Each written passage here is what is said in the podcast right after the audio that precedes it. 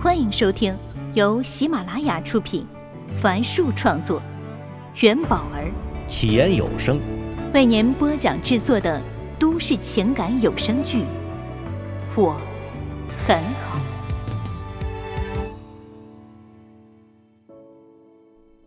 请听第二十七集。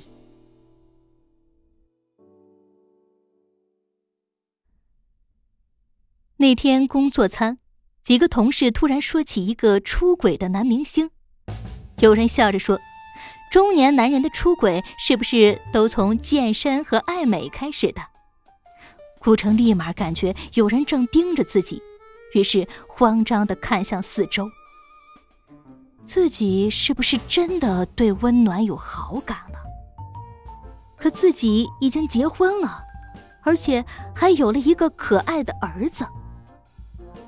顾城第一次正视这个问题。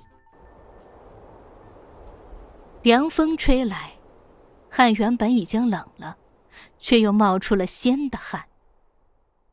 如果不是有好感，在他面前为什么会感觉害羞？为什么会那么想见他？为什么看到他和别人聊得好就觉得浑身不痛快？尤其是那个谢畅。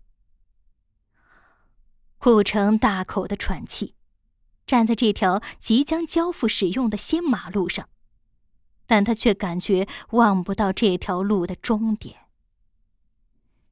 这种复杂的情绪影响了他整个早上。原本今天下午顾城要和温暖一起商讨竞聘节目的方案，也被他随便找了个理由推到了明天。他一个人坐在工位上。快速浏览着网页，但却不知道那些新闻里到底说了些什么事儿。温暖以为他身体不舒服，拿了一盒牛奶放在了桌子上，随后笑盈盈的离开了。顾城盯了那牛奶好一会儿，几次犹豫后，最后还是拿起来喝了一口，还是温的。他无奈的抬起头。看着正在忙碌的温暖的背影，叹了口气。电脑显示有新的邮件了，顾城打开来一看，是旅游网站的度假产品推荐。他抿着嘴，拿出手机，按下了一个电话号码。哎，怎么了？听筒里传来妻子的声音。顾城盯着屏幕上不断闪烁的。轻松直飞，全程五星级酒店，天堂级白沙滩的广告词。微微低下头说：“燕子，我们去旅游吧。去哪里啊？普吉岛。什么时候？就现在。”顾城闭着眼睛说：“怎么可能？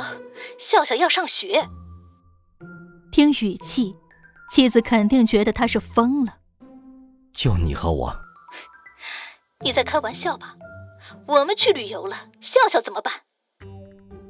上官燕不由加重了说话的声音。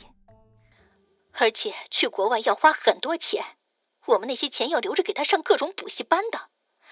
要是儿子考上了私立小学，学费更是不得了了。顾城睁开眼，关掉了那页描绘着碧海蓝天的网页，故作轻松的说。啊，我就是随便说说。哦。尽管妻子并不在身边，但顾城可以想象，妻子挂了电话如释重负的模样。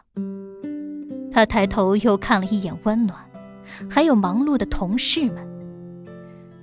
在镜片的关键时期，他怎么会有这么奇怪的想法？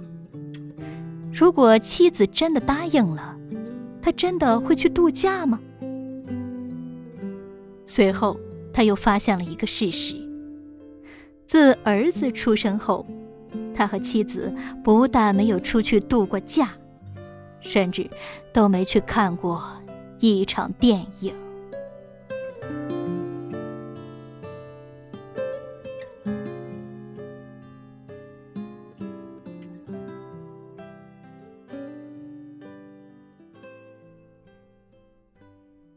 下午三点。江城电视台顶楼会议室正在进行幺幺项目的内部竞聘，共有七个导演参与，顾城排在最后，他前面是谢畅。当第五个导演鞠完躬走下台的时候，顾城与温暖对望了一眼。和之前预料的一样，来自新闻组、体育组的竞聘者都把明星作为方案的核心。区别只在于是让明星去旅游，还是让明星开餐厅、开客栈。台长马卫国和综艺组主任李峰坐在第一排，他表情严肃，时而盯着前方，时而在笔记本上写着什么。顾城和几个竞聘者就坐在他们后面，温暖等人坐在第三排。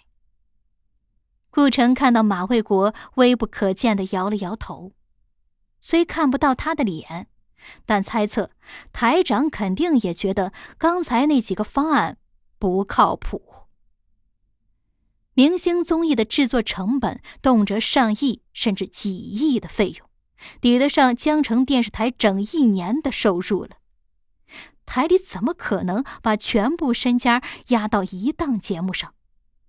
这不是他们玩得起的。谢畅从第五号竞聘者手里接过话筒，走上台，开始讲他的《明星与企业家》。这是一档明星拜访江城知名企业家，互相分享成长故事和人生感悟的谈话类综艺节目。温暖碰了碰顾城的肩膀，在他耳边轻声说。看上去不错。李峰笑着凑到马卫国的耳边说了几句，小声到连后排的顾城都听不清。想必是在夸谢畅吧？顾城不快的想。十分钟后，谢畅介绍完了节目，他向前跨出一步，拿着麦克风，略微紧张的看着台下的领导。李峰看了一眼马卫国，见他面色平静，没有提问的意思，便拿起话筒问道：“啊，明星费用很高的，你这个方案好像不太实际吧？”前面出场的五个竞聘者方案中都有明星，但马卫国和李峰连个问题都没有。顾城和温暖对视一眼，看来前面五个竞聘者。已提前出局，最后的人选不是谢畅，就是顾城。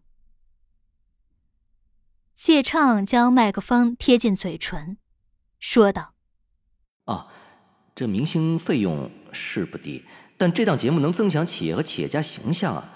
他们会提供赞助，而且明星有广泛的影响力，节目也会放在视频网站上，可以增加节目的影响力。嗯，对企业和企业家来说。”这很有吸引力的，那不是变成了企业和企业家的广告了吗？一直沉默不语的马卫国开了口。李峰双眼眯缝成一条缝，僵持在那里，把本要夸奖谢畅的话生生咽了下去。谢畅张大了嘴，不知该怎么回答。显然，马卫国尖锐的提问。打破了他和李峰之前的排练。顾城看着谢畅，很想笑，准备和温暖说点什么，却看到温暖正担忧的看着谢畅，不禁心里一沉。谢畅理了理思路，说：“啊，可以通过剪辑把有明显广告倾向的谈话内容删掉的。”啊。马卫国意味深长的说：“那万一他们没有什么可说的呢？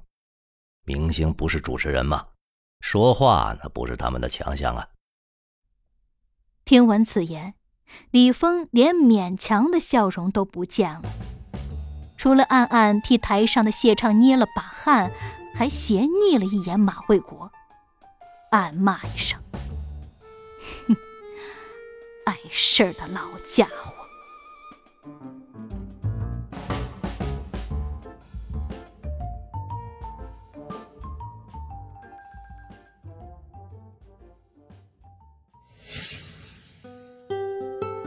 本集已为您播讲完毕，感谢收听。